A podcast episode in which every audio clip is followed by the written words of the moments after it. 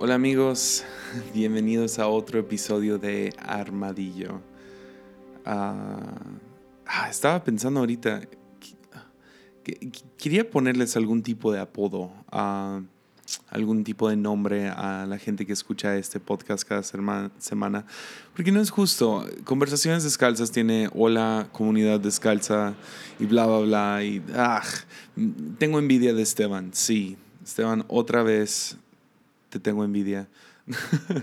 Pero ah, bienvenidos, a, bienvenidos otra vez a, otro episodio. Ah, no saben cuánto me, me honra esto, me honra que, se tomen el tiempo de escuchar estos episodios y ah, el, estoy grabando esto, ya, ya pasó el primer y segundo episodio, entonces ya pude ver los números y la gente que ha estado interesada con los profetas hebreos. Es, ah, no sé, a mí me dejó en shock. Yo pensé, ah, ok, vamos a sacar una serie, va a ser un poco como que un nicho o lo que sea, nomás algunas personas, pero wow, uh, qué, qué chido saber que no soy el único que le interesan los profetas. Entonces, uh, muchas gracias por todos los que están compartiendo en, en, redes sociales y sí, muchísimas gracias. Ah, no saben cuánto me honra y uh, estoy, estoy emocionado. Estamos en el cuarto, uh, cuarta parte de esta serie de llamada Profetas. Entonces, este episodio se llama Profetas parte 4. sigo, queriendo decir parte 3 porque no, no me lo puedo imaginar. Ah, es el podcast número 11. Estoy tan emocionado, perdonen.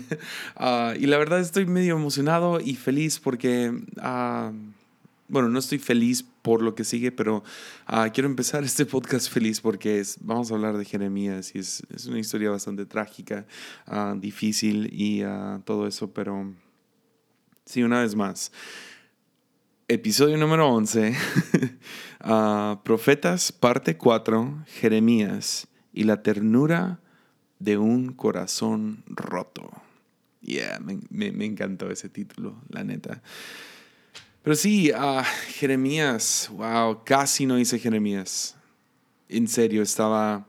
Ah, cuando originalmente pensé en hacer esta serie, dije, tengo que, tengo que omitir Jeremías porque Jeremías, personalmente hablando, ah, me, identifico mucho con Jeremías.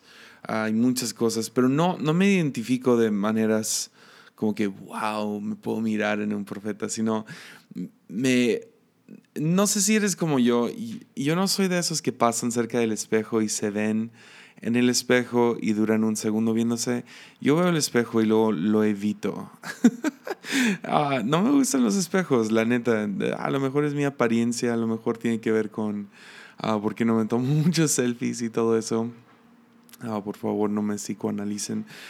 pero sí, leer Jeremías, lo he leído realmente muchas veces en mi vida. Sigo siendo atraído mucho a Jeremías. Ah, pero, pero me molesta, me, me, ah, me incomoda, la verdad, me incomoda demasiado este libro, porque sé lo que cuesta ser un seguidor de Jesús, lo que cuesta ser usado por Dios y en todo el sentido de la palabra usado y ah, dominado por Dios y tener un, un llamado. Realmente, sí, es, es complicado. Y para los que les gusta el enneagrama, los que saben lo que es, si no sabes lo que es, no te preocupes. Ya estoy planeando el próximo año hacer algunos episodios acerca del enneagrama y poder presentárselo. a si, si quieres saber lo que es, ya, ve e investigalo. Existe Google. Uh, si no, si, si, dices, no, quiero esperarme, está bien, vamos a tener unos episodios acerca del enneagrama. Ah, es básicamente un tipo, tipo perfiles de personalidad un poco más complicados que los que encuentras en línea de 16 personalidades o Myers-Briggs o estos. Ah, es más tipos de, de carácter. Y uh, para los que están interesados, saben algo del Enneagrama, yo estoy segurísimo que Jeremías es un 4, al igual que yo. Entonces, uh, tomen eso a ver si les sirve de algo, pues ahí está. Pero sí, ah, el libro de Isaías habla muchísimo acerca de Jesús, pero Jeremías ah, de cierta manera hace cosas que Jesús termina imitando. Se me hace bastante interesante y me sorprende cuánto Jesús imita a Jeremías o Jeremías imita a Jesús. yo sé que Jeremías obviamente fue siglos antes de Jesús, pero sabemos que tienen el mismo espíritu y ah, lo podemos ver vez tras vez. Entonces mi, meta de hoy es tomar varias ah, de las profecías y diferentes actos que hizo Jeremías y compararlo con el verdadero varón de dolores, Jesús. Ah, Jeremías es una historia trágica, es el libro más largo del Antiguo Testamento. es, o sea, abarca más o menos unos 40 años, pero ah, aunque vamos a hablar hoy acerca de una historia trágica, quiero que tengan esto en cuenta mientras hablamos de esto. Nuestra esperanza no está en que pasaremos, en que no pasaremos por tragedia o que somos exentos de la tragedia, sino que en Cristo nada termina en tragedia. Que que Jesús tiene el poder de redimir. Nuestra esperanza está en la redención, no en que somos exentos al dolor. ¿ok? Entonces ten eso en mente mientras hablamos acerca de la vida de Jeremías. Y me voy a ir un poco cronológico porque sí, su vida es bastante, es una buena narrativa. Entonces, ah, sin, sin más que decir, entremos a Jeremías.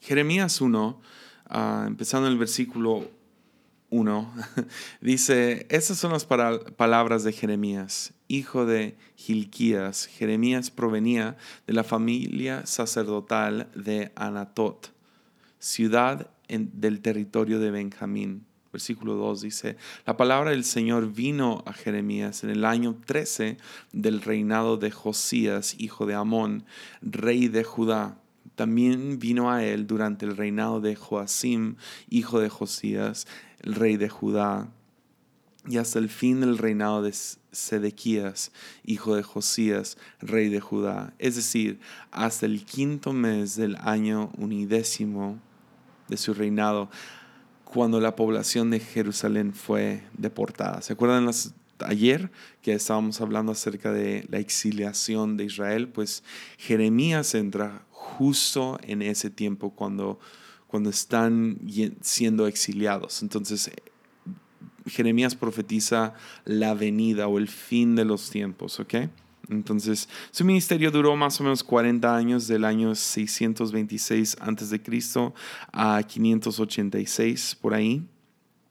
Ah, y profetizó durante el tiempo les digo que Jerusalén va en camino a la destrucción, pero lo, con lo que sigue siendo confrontado es con la negación de Jerusalén. Niegan esto, niegan que, que, Babilonia viene, niegan la destrucción del templo y ah, tienen una, como que un canto, tienen una frase que se ve vez tras vez en Jeremías, que es todo va a estar bien, todo va a estar bien, todo va a estar bien, todo bien, todo bien, todo bien. Ah, el templo del Señor, el templo del Señor, el templo del Señor. Y ah, Ah, realmente es un tiempo muy difícil. De hecho, muy similar a Jesús, pues si no sabías, el templo de Jerusalén, el templo del Señor, fue destruido dos veces. Una vez en el tiempo de Jeremías, que fue en el año 586-87, y luego en 70 después de Cristo. Entonces Jesús estaba prediciendo mucho en, su ministerio, estaba prediciendo, el, uh, sí, prediciendo, no sé, uh, perdón en mi español. Uh, estaba prediciendo la destrucción del templo de Israel otra vez, de Jerusalén. Y entonces Jesús le tocó vivir en tiempos muy similares que Jeremías. Jeremías fue llamado joven. se cree que fue alrededor de los 20 años y ah, él protesta por ser joven, está ese versículo famoso, uh, y podemos ver que también protestó porque él sabía la vida que le quedaba. Ya, ya había vivido Isaías, ya había vivido Amós, ya, ah, se podía distinguir, ok, ¿cómo es la vida de un profeta en estos días? Y ah, la verdad es que es bastante, bastante difícil su vida. Intenta renunciar un par de veces, pero esto le es imposible. La historia de Jeremías termina con el pueblo siendo conquistado y exiliado por Babilonia. Entonces veamos algunos ejemplos de su poesía, porque recuerden que los profetas no son necesariamente predicadores, aunque sí están predicando, no son maestros, no, no son activistas, no son pronosticadores, no son adivinos, son poetas. Y Jeremías es el mejor ejemplo de, bueno, realmente su poesía es la que, por lo menos a mí personalmente, es la que más me gusta, es la que más me llama la atención, me encantan muchísimo de sus imágenes y metáforas que usa. Pero para darles ahí, les iba a dar ah, varios versículos, pero terminó siendo bastante larga esta, mis notas, o sea, pueden escuchar el papel aquí. Ah, terminó siendo como cinco páginas de notas, entonces terminé cortando un montón de, de, pues, no sé, de los, sí, de las probadas de cómo era su, su, su, poesía, pero ahí les va, este es uno de mis favoritos. En Jeremías 2, versículo 31, Jeremías dice esto. Dice, oh pueblo mío, presta atención a las palabras del Señor. ¿Acaso he sido como un desierto para Israel? ¿Acaso le he sido una tierra de tinieblas? Entonces dígame, ¿por qué mi pueblo declara, por fin nos hemos librado de Dios? No lo necesitamos más. ¿Se olvida una joven de sus joyas? ¿Una recién casada de su vestido de bodas?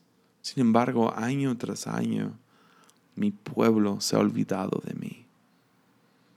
Si sientes el dolor, wow, se, escucha, ah, o sea, lo puedes leer, ni estamos leyendo el lenguaje original y se traduce tan bien el dolor que Dios siente hacia su pueblo. Y ah, como vamos a ver, la mayoría de Jeremías tiene este tema recurrente. O sea, él compone poemas, las memoriza y las daba en Jerusalén. Se iba a diferentes lugares Jeremías y se paraba y daba este tipo de poemas y hablaba ah, en diferentes no sé, puntos estratégicos de la ciudad. Y el tema ah, recurrente que tiene es que el Señor es un esposo, o sea, Yahvé o Jehová es, un esposo ah, con una mujer infiel. Y ah, el dolor de este esposo con esta mujer infiel, o sea, lo tiene, o sea, imagínate uh, o sea, se escucha vez tras vez, dice que no los saqué de, de, Egipto y les dio una tierra, pero han sido, han sido infiel y él se ha mantenido fiel, pero ellos no. ¿Y cómo se, cómo se mantienen infieles? Pues con dos pecados, y los hemos estado hablando mucho, es idolatría. El, el servir a otros dioses, buscar a otros dioses, imitar a los, a los paganos y a los gentiles cerca de ellos, los imperios, y andar idolatrando, adorando a otros dioses. Y el otro pecado es la injusticia social, el estar tratando a su prójimo como, como menos y pisoteando y cobrando impuestos altos y, y ah, descuidando a las viudas y robando, robando, robando. Y se ve a los pobres haciéndose más pobres, ricos haciéndose más ricos. Y uh, en Jeremías 7 vemos el tipo de protestas que hace Jeremías. Es él, él protestó bastante en el templo lo cual ah, como que lo categoriza, ah, a diferencia de los demás profetas que sí se mantuvieron medio fuera del templo, pero él entra dentro del templo. Y tenemos que entender que el templo es un lugar santo, es un lugar ah, honrado y venerado por los mismos israelitas, o sea, es, es literal o sea, viven con la creencia de que si alguien entra impuro, pueden morir dentro del templo. O sea, la honra y, es casi como una idolatría o superstición sobre el templo. había una idea supersticiosa rodeando el templo, ah, que el templo los hacía ah, exentos ah, y que realmente ningún imperio podía tocarlos. Ya el norte había sido conquistado, pero el sur no. Entonces esto nomás agregó más fuerza a esta superstición que, que el sur no podía ser conquistado porque vivía, especialmente Jerusalén, porque tenían el templo. Y pues con las razones correctas, o sea, tenían, tenían la idea, pues, o sea, creen y tenían razón de que servían al único Dios viviente y que este era su templo. Entonces, por lo tanto, Dios iba a cuidar Jerusalén. Entonces tenían un canto que era el templo del Señor, el templo del Señor, estamos seguros, el templo del Señor. Y decían esto y lo ves vez tras vez tras vez en, el libro de Jeremías. Entonces Jeremías llega y los, los confronta y, o sea, de manera... con muchas agallas entra al templo y protesta el templo. Empieza a tirar cosas, empieza a gritar, a hacer, a, hacer un escándalo adentro. Ah, algo que 600 años después Jesús haría, ¿no? ¿Se acuerdan de eso? Ah, pero vean lo que dice cuando entra al templo. Jeremías entra ah, y dice, pero ustedes confían, Jeremías 7, versículo 8, dice, pero ustedes confían en palabras engañosas y no tienen validez alguna roban, matan, cometen adulterio, juran en falso, queman incienso a Baal, siguen a otros dioses que jamás conocieron y vienen y se presentan ante mí en esta casa que lleva mi nombre y dicen, estamos a salvo. Es la canción. Estamos a salvo, el templo del Señor, el templo del Señor. Para luego seguir cometiendo todas estas abominaciones. ¿Creen acaso que esta casa que lleva mi nombre es una cueva de ladrones? Sí. ¿Has escuchado eso antes, no? Cueva de ladrones.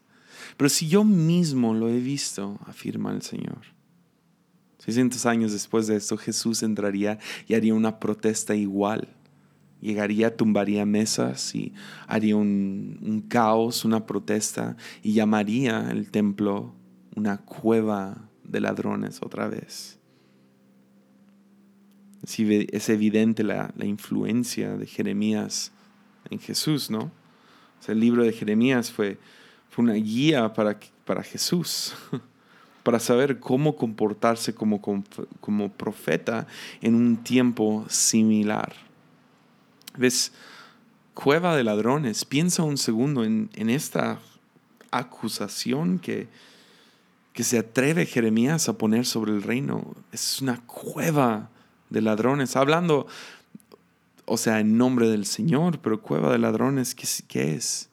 Pues, no es que era un lugar donde entraban a robar, como, como yo he escuchado demasiadas veces que gente interpreta cuando Jesús hace su, su, su protesta en el templo. No, no, no, la cueva de ladrones es donde los ladrones van y se esconden. ¿Ves? Salen a la calle, roban, eh, roban en la vida cotidiana, salen y roban y luego van y, se esconden en sus cuevas. Entonces lo que está diciendo es que salen y cometen todas estas abominaciones y luego usan la cueva como un escondite. Lo mismo que está haciendo Jesús en sus días. Cuando Jesús hace lo mismo, está implicando la misma suerte sobre Jerusalén. están usando el templo de nuevo como, como un refugio para, para seguir cometiendo sus abominaciones. Porque el profeta siempre llama la integridad de la adoración y la justicia. Adoren a Dios con todo su corazón, alma, fuerzas y amen al prójimo como ustedes mismos. Los dos predican que Jerusalén ah, será echado en, el basurero, donde el fuego no se consume, donde el gusano nunca muere.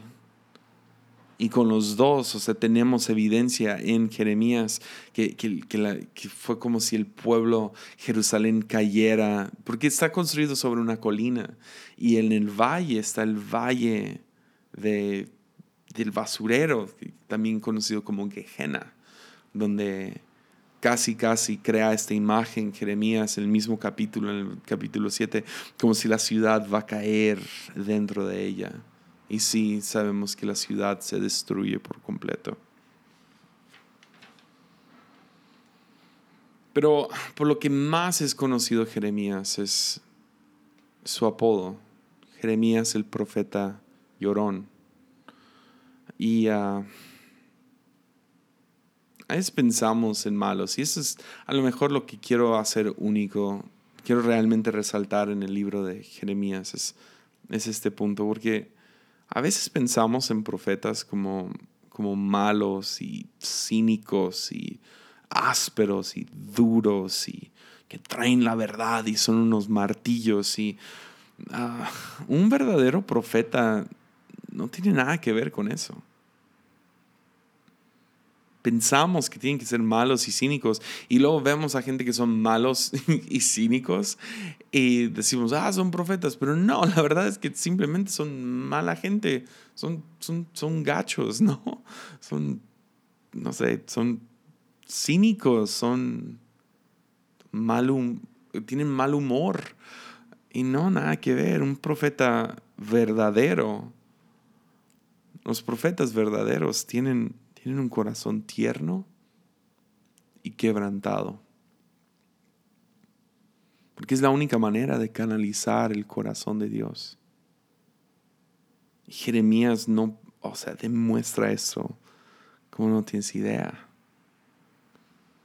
Es algo muy único que tiene el libro de Jeremías es que realmente no puedes, es, es muy difícil distinguir ¿Cuándo es que Jeremías le está hablando a Israel? ¿Le está hablando a Jerusalén? ¿O es Dios hablando a través de Jeremías? La voz de Dios y la voz de Jeremías están, están lo podría decir así. Jeremías obviamente pasó tanto tiempo con Dios que se le pegó su acento. ¿Alguna vez has estado con alguien que tiene un acento fuerte y luego, yo, yo, soy, yo soy el peor, o sea, yo sé que tengo mi, mi, acento medio marcado, pero yo voy a Argentina, voy a Perú, voy a Colombia y luego, luego empiezo con mis colitas, ¿no? A, a decir, decir cosas en diferentes acentos. Eh, aún en México, donde cambian los acentos del norte al sur y, ah, o si paso suficiente tiempo con alguien, empiezo a hablar como ellos, empiezo a usar sus palabras. Pues Jeremías obviamente pasó tanto tiempo con Dios que es difícil distinguir aún cuando se es escrito. No lo estamos leyendo en el idioma original y estamos casi 3.000 años después, 2.600 años después.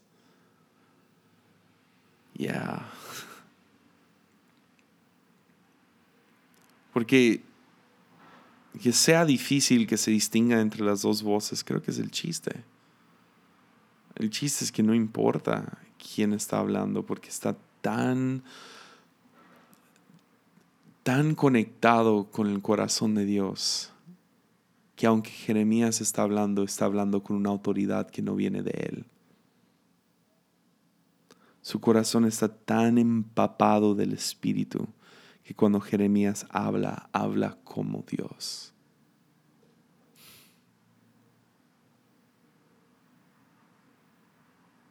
Ah, estuve viendo hace ya unos, unos años atrás, estuve viendo un, preguntas y respuestas con un teólogo pentecostal ah, y alguien le preguntó, ¿Cómo sabes si es la voz de Dios o no?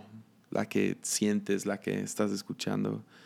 Y se quedó pensativo este, este teólogo y agachó la mirada y luego la levantó otra vez y, y dijo, es una voz que siempre quebranta mi corazón.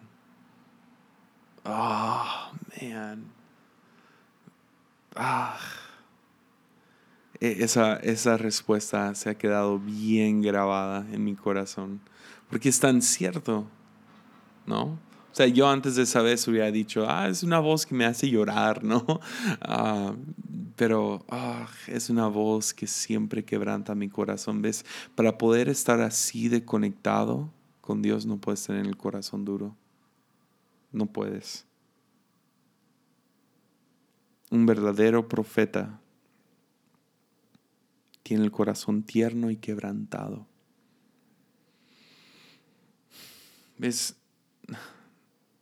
Porque Dios no disfruta la destrucción de sus hijos. Dios no, Dios no se pone a un lado mientras ve la destrucción de, de pobre Jerusalén siendo literal cortados. O sea, después vemos, vemos cerca del final, antes de ser destruido el templo y destruido Jerusalén y exiliado el pueblo, cortan la provisión de la comida y del agua y de un montón de cosas y, y pasan por una cosa tremenda, o sea, espantosa, una hambruna que tú y yo ni tenemos idea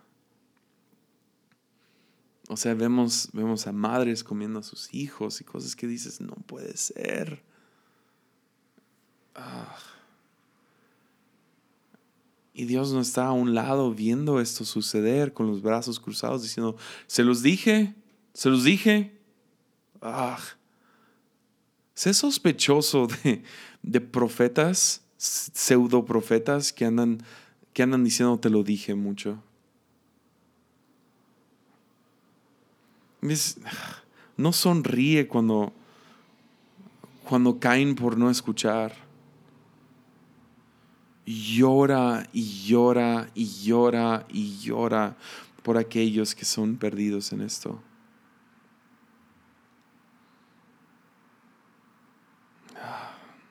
Jeremías 8 lo describe tan bien. Jeremías dice en el versículo 18, dice, mi dolor no tiene remedio mi corazón está destrozado. Escuchen el llanto de mi pueblo. Puede oírse, puede oírse por toda la tierra. ¿Acaso ha abandonado el Señor a Jerusalén? Pregunta la gente. ¿No está más su rey ahí? ¿O por qué han provocado mi enojo con sus ídolos tallados? y sus despreciables dioses ajenos, pregunta el Señor. Ya se acabó la cosecha, el verano se ha ido, se lamenta del, el pueblo. Y todavía no hemos sido salvados. Sufro con el dolor de mi pueblo, lloro y estoy abrumado de profunda pena. No hay, no hay medicina en Galad no, no hay médico ahí. Porque no hay sanidad para las heridas de mi pueblo. Si tan solo fuera una laguna, mi cabeza fuera una laguna y mis ojos una fuente de lágrimas, lloraría día y noche por mi pueblo que ha sido masacrado. ¿Ves? Estas no son las palabras de alguien duro y áspero. Esas son las palabras de alguien que tiene el corazón roto. El corazón roto es algo que nadie quiere tener. Pero si tú vas a ser mensajero de, Dios, si tú vas a traer la palabra de Dios a alguien, tienes que, tienes que entender, para obtener la ternura en el corazón de Dios, tu, tu corazón tiene que romper igual que el de Él. Recuerda que Jesús también lloró por Israel, por Jerusalén cuando venía sobre la colina y finalmente pudo ver la ciudad. Empezó a llorar, oh Jerusalén. Y fue por la misma razón. Él supo, sea, sea porque supo proféticamente porque era Jesús y sabía, o fue porque había estudiado tanto el libro de Jeremías que pudo ver que la historia se estaba repitiendo otra vez. Vean cómo los profetas tienen, tienen un corazón tierno, lleno de empatía, angustia, dolor, amor, el corazón roto, porque no escuchan.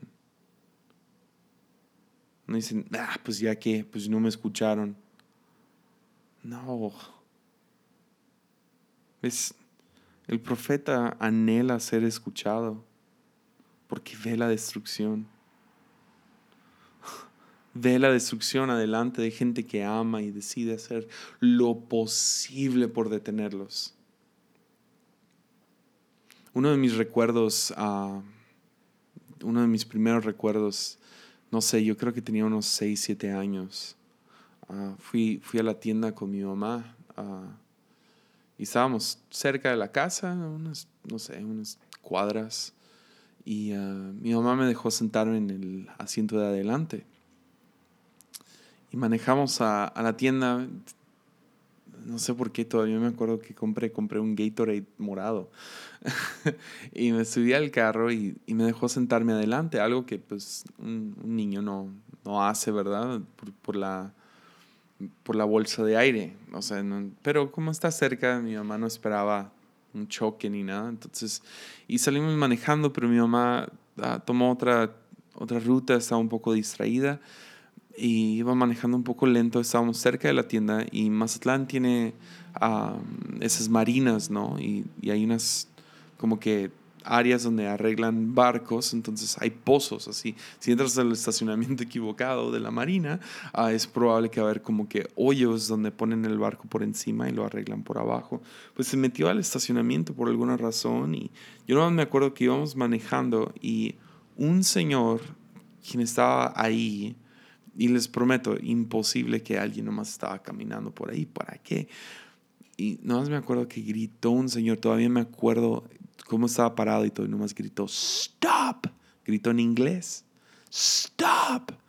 Y mi mamá se detuvo y luego se dio cuenta, está, estaba como un metro de caer el carro dentro de este hoyo. Y mi mamá empezó a temblar y me dio a llorar y, y y súper loco porque intentamos ir a buscarlo. Ahora, yo no puedo confirmar esto, pero a mí me gusta creer, al igual que mi mamá, mi mamá juraría esto, que ese hombre era un ángel que nos estaba deteniendo. Porque Dios quiere cuidar a sus hijos. Quiere cuidarlos. Me encanta esa pintura de Jesús que tiene el corazón afuera del cuerpo.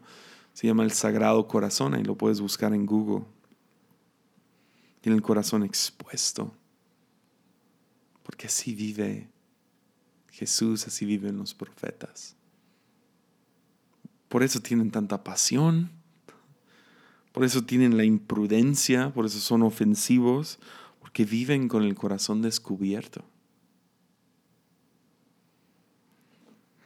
Porque la verdad, ser un profeta no es un llamado, no es un llamado popular algo muy presente en el libro de, Jeremías, la riña entre Jeremías y los falsos profetas. O sea, imagínate, eh, o sea, son 40 años, ¿verdad? Pero 40 años con la frustración de por favor escúchenme. Y había estos falsos profetas. Pues los falsos profetas, ah, la razón que son falsos es porque ah, era Israel, eran eran judíos, entonces creían en profetas, entonces cada rey tenía sus profetas, imitando a David con Samuel y Natán, que tenía sus profetas. Pero los profetas de ahora pues estaban sirviendo a dioses paganos y todo, y no les podría importar menos realmente su, Señor. Ah, entonces tenían estos profetas que básicamente eran como que en inglés lo llamarían yes men, como que nomás dicen que sí a todo y dicen lo que el rey quiere escuchar. Ah, entonces, pero entonces todo este tiempo se, rumoraba que, que, Babilonia venía para acá, pero los profetas bajo su superstición de que pues tenemos el templo, nada malo nos puede pasar, no nos pueden conquistar, porque si algo sucede, pues o sea, Dios los va a aplastar porque es su templo, ¿verdad? Y ah, tenían un poco de razón porque llevaban cuatro, 400 años así. Entonces, Jeremías empieza a decir, no, no es cierto. Viene la destrucción, prepárense para esto. Y los falsos están diciendo, no, no, no, no se preocupen, todo está bien, paz, paz, paz. El templo del Señor, el templo del Señor, el templo del Señor, ¿verdad? Y luego por otro lado están los como que políticos, los más pragmáticos, por así decirlo, los líderes de aquel entonces, los más inteligentes, sabios. Ah, ellos empiezan a pensar, ¿cómo le vamos a hacer? Entonces ellos se les ocurre esa idea, hay que hacer una alianza con Egipto. Y literal, o sea, piénsalo, es Israel, ¿ok? Es Israel. ¿De dónde fueron salvados? ¿De dónde fueron rescatados, rescatados Israel? De Egipto. Y empiezan a hablar acerca de hacer una alianza con Egipto. Y literal estos hombres dicen, Egipto nos salvará. ¡Ah! Ay, no. Entonces Jeremías explota, ¿no? Ah, Jeremías reta y confronta la superstición de los falsos profetas, diciendo esto es basura, no es cierto, dejen de vivir en la negación. Ah, no más porque tenemos el templo del Señor no significa que somos exentos a la destrucción. Y uh, descubre el plan de los políticos diciendo Egipto es una cisterna rota o sea, si ponemos nuestro, nuestra confianza ahí, se va, se va, o sea, es como poner agua dentro de, una cisterna rota, se va, a derramar, no va a servir, no nos pueden contener.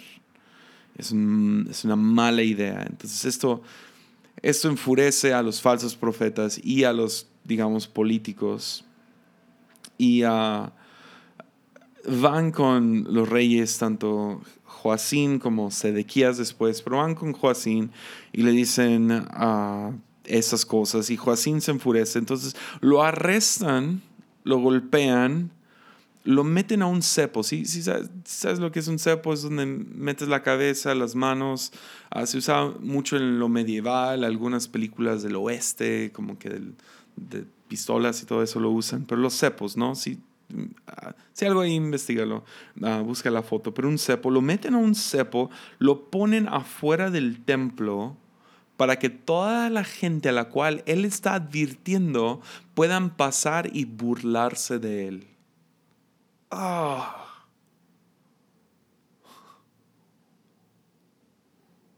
¿Quieres ser profeta?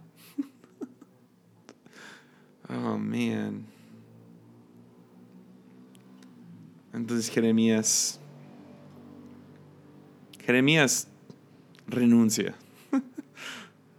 Literal renuncia. Esta es su oración justo después. Es fácil de mis versículos favoritos de la Biblia ah, por cómo termina. Pero vean lo que dice Jeremías 20, empezando el versículo 7. Dice, oh Señor, me engañaste y yo me dejé engañar. Eres más fuerte que yo y me dominaste. Ahora soy objeto de burla todos los días. Todos se ríen de mí. Cuando hablo me brotan las palabras, grito violencia y destrucción. Así que estos mensajes del Señor me han convertido en objeto de burla. Sin embargo, si digo que nunca mencionaré al Señor o nunca más hablaré su nombre, su palabra arde en mi corazón como fuego. Es como un fuego en mis huesos. Estoy agotado tratando de contenerla, no puedo hacerlo. ¡Wow! Básicamente está diciendo, ya, ya me enfadé, yo ya no quiero ser objeto de burla, ya no quiero que me peguen, que me arresten, ya, ya, ya, me harté, me voy a quedar callado. Ah, pero arde en mi interior, no lo puedo contener. Eso es lo que significa cuando un predicador se sube y dice, tengo un fuego en mis huesos. No es algo bueno, es como, ah, no, no, puedo mantenerlo adentro de mí, tengo que sacarlo, no, no puedo contenerme. ¿Te has sentido así alguna vez? ¿Has estado en esas juntas donde dices, ah, no me voy a quedar callado, no voy a decir nada, no le voy a decir nada esta vez, no le voy a decir nada a mi familia, no le voy a decir nada a mi mamá, no le voy a decir nada a mis hijos, pero quema en mi interior, tengo que decir algo. Sí, sí sabes exactamente lo que estoy hablando. Con ese amigo, con esa persona, nos arde como fuego en mis huesos. Oh, man. Ah, no puedo contenerme, no puedo. Ah, entonces estos son poemas memorizados. Ah, y decide Jeremías, ok, no quiero pasar por la burla de hablar estas cosas, entonces los voy a escribir. decide escribir todos sus poemas y esto es el libro de Jeremías, el pergamino ah, de Jeremías. Y uh, decide escribir todos sus poemas entre él y, su secretario, no sé cómo llamarlo, Baruch. Ah, y manda a Baruch como mensajero a, Joacim. Y le da todos estos poemas, es un pergamino y ah, se lo lleva. Y Joacim lo toma y nos dice, nos dice el libro de Jeremías que es el invierno ah, y empieza a leerlo Joacim. Dice que tiene su navaja a un lado. Y ah, está sentado a un lado de una fogata. Y empieza a leer esos, poemas de Jeremías. Y nos dice que leía un poco, tomaba su navaja y lo cortaba y que lo tiraba al fuego. Leía un poco más y lo arrancaba, lo echaba al fuego leía un poco más y lo arrancaba al fuego. Lo que estaba ardiendo en Jeremías ahora está ardiendo en el fuego. Y eso es lo que me mata a mí. Ese es todo su trabajo. Esa es, su vida. Lo que Dios lo llamó a hacer, lo hace Y el rey, el líder, el que debe estar al frente de todo, el que debe estar más cerca de Dios, todos, no valora sus palabras, no valora su trabajo. Jeremías va con Dios y ¿qué es lo que le dice Dios a Jeremías? Ah, no te preocupes, ni modo, lo intentamos. Ah, algunas personas no te van a escuchar. No, eso no dice Dios. ¿Sabes qué le dice Dios? Veíaslo de nuevo. Oh, man. Él va y escribe todo otra vez. Gloria a Dios que lo hizo. Es la razón que tenemos el libro de Jeremías. Pero qué loco. Oh, man. Es la razón que tenemos este libro porque este profeta siguió fiel, siguió fiel al mensaje que ardía en sus huesos. Ah, ¿Quieres ser profeta? y llegamos al último año de, Israel.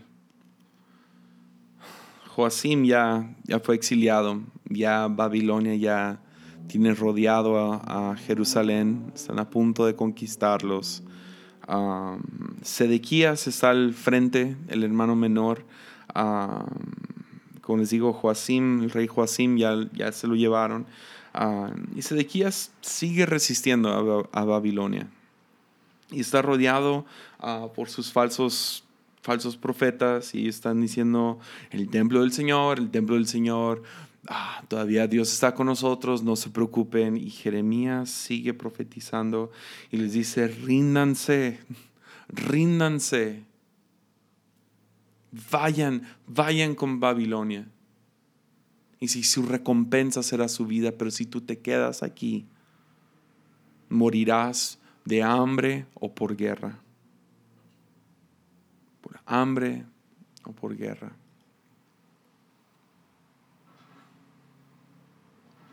Ah. Entonces se enojan estos profetas falsos Y nos dice Jeremías 38, dice que entonces los funcionarios fueron a ver al rey y le dijeron, Señor, este hombre debe morir. Esta forma de hablar desmoraliza a los pocos hombres de guerra que nos quedan. Al igual que a todo el pueblo, este hombre es un traidor, hablando de Jeremías. Y el rey Sedequías estuvo de acuerdo, está bien, dijo, hagan lo que quieran, no los puedo detener.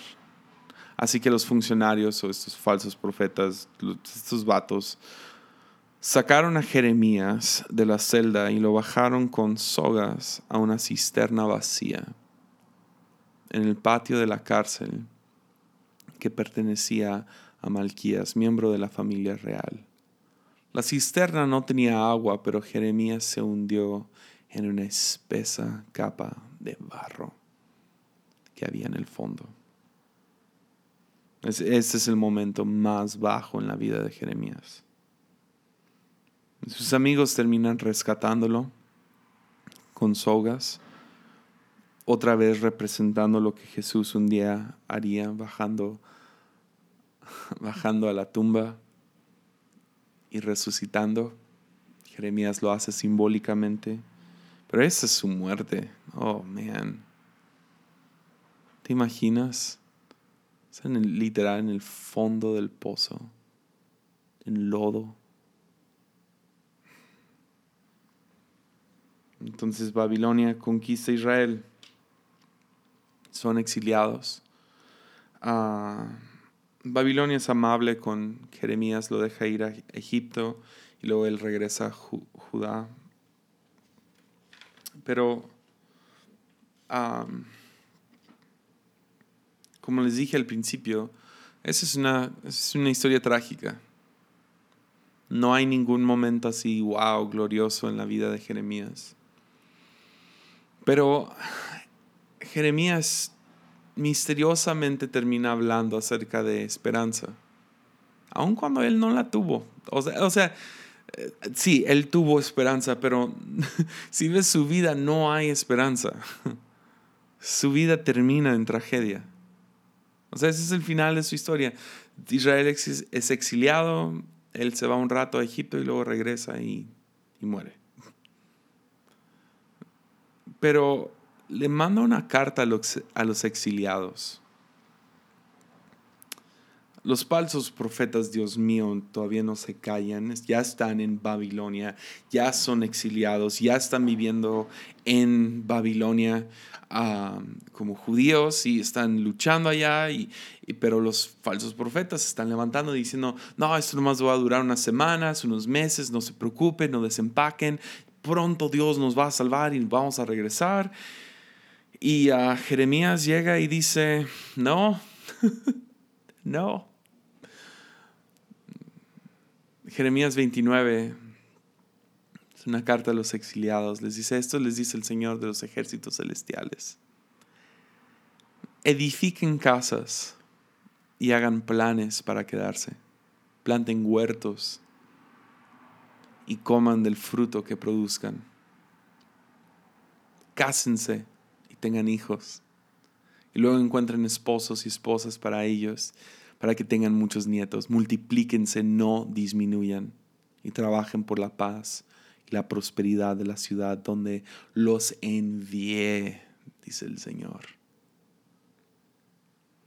Pidan al Señor por la ciudad, porque el bienestar de la ciudad dependerá del, bienestar de ustedes. Y él les dice, yo los envié.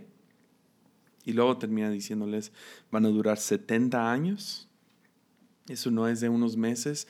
Tengan muchos hijos, manténganse fuertes, porque su paz depende de la paz de la ciudad, su bienestar depende del bienestar de la ciudad. Y uh, da toda esa onda y dice, busquen el bienestar de la ciudad. Después sabemos que va a entrar otro, uh, otro profeta famoso que se llama Daniel, que es el profeta que Dios usa para ayudarle a Israel a mantenerse judíos a vivir en Babilonia, pero no, no ser formados por Babilonia. Pues esto de vayan, cásense, construyan casas. Es el mismo llamado que Jesús le da a los discípulos después de resucitar. Vayan al mundo, mas no sean formados por el mundo. Es el mismo llamado de los profetas a Israel cuando están bajo, están exiliados, como exiliados en Babilonia. Vayan y vivan en Babilonia, mas no sean formados por Babilonia, sino que sean, sean testigos vivos ahí. Porque la esperanza de Jeremías está en que Dios redime. Porque justo después de esto decir, vayan, multiplíquense, construyan casas y viñedos y toda esta cosa, dice en el versículo 11, y este es a lo mejor, si no es el, el favorito de los cristianos, es uno de Jeremías 29, 11, dice, pues yo sé, dice el Señor, los planes que tengo para ustedes. Son planes para lo bueno y no para lo malo, para darles futuro y una esperanza. Y luego Dios les dice, a los que están aquí, los que han pasado por tragedia, pensaron que nunca pasarían por la destrucción de su templo, que no serían exiliados, que no serían dominados. Pero dice Dios, en esos días cuando oren yo los escucharé. Si me buscan de corazón, podrán encontrarme. ¿Ves? No estoy escondido, dice Dios. Aún, aún después de traicionarme de esta manera, aún después de serme infieles y aún después de no escucharme, aún ahora que están ahí, parece que no estoy, no estoy escondido. Israel aprenderá con la ayuda de, de Daniel y algunos más a vivir en Babilonia sin ser formados por Babilonia. Y en 70 años regresará un gran remanente regresarán a Israel a reconstruir el templo. Y ahí podría terminar esto, pero quiero agregar una cosa que se me vino justo después de hacer este estudio. Porque a lo mejor hay alguien aquí que está pasando por un tiempo trágico, al igual que Jeremías. A lo mejor es por servir a, a Dios y a no sé, yo, ojalá y yo pudiera ir al pozo con Jeremías y hablar con él ahora que sé lo que sé. Porque él no sabe lo que yo sé. Él sabe mucho más, pero él no sabe las cosas que yo sé. Algunos detalles. ¿Por qué? Porque vivo en el futuro. Y ojalá yo pudiera ir a, a ese pozo y poder llegar y decir, hey Jeremías, un día tus profecías, los que has valientemente dado al Israel, un día se cumplirán. Gente va a apreciar tus palabras, no como el rey Jeosim, no como Sedequías, sino van a, van a apreciar tus palabras van a estudiarlas. Millones de personas van a estudiar tus palabras y van a conocer al Señor más por medio de ti. Especialmente una, Jeremías. ¿Te acuerdas cuando estabas hablando? Ahora lo conocemos como Jeremías 31. Pero tú dijiste en el versículo 31, dijiste, se acerca el día, dice el Señor en que haré un nuevo pacto con el pueblo de Israel y de Judá. Este pacto no será como el que hice a sus antepasados cuando los tomé de la mano y los saqué de la tierra de Egipto. Ellos rompieron ese pacto y a pesar de que los amé como un hombre ama a su esposa, dice el Señor.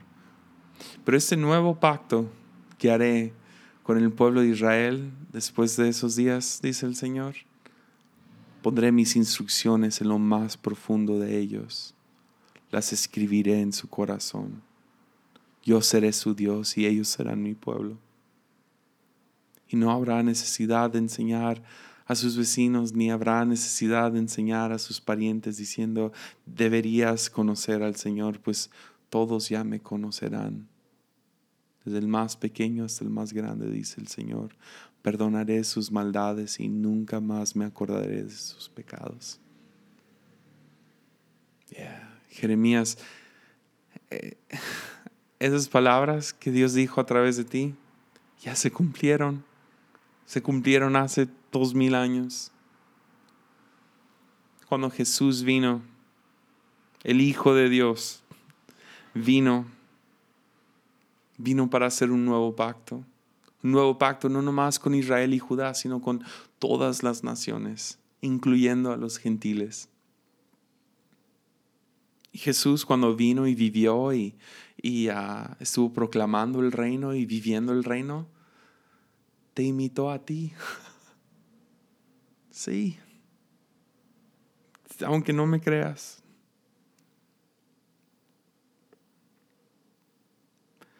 Nomás te quiero decir que valió la pena. Todo tu dolor, tus, lágrimas, la burla que, que sufriste, valió la pena. Hay otro teólogo en el futuro que diría esto en Romanos 8:28. Y yo sé que, Jeremías, yo sé que tú lo sabes, pero Pablo lo dijo así. Dios hace que todas las cosas cooperen para el bien de aquellos que lo aman y son llamados, como tú fuiste llamado, Jeremías, que son llamados según el propósito que Él tiene para ellos. Entonces todo lo que pasaste, no sé, quiero decir que valió la pena. Y muchas gracias por fielmente servir al Señor, aunque te costó todo lo que te costó. Animo.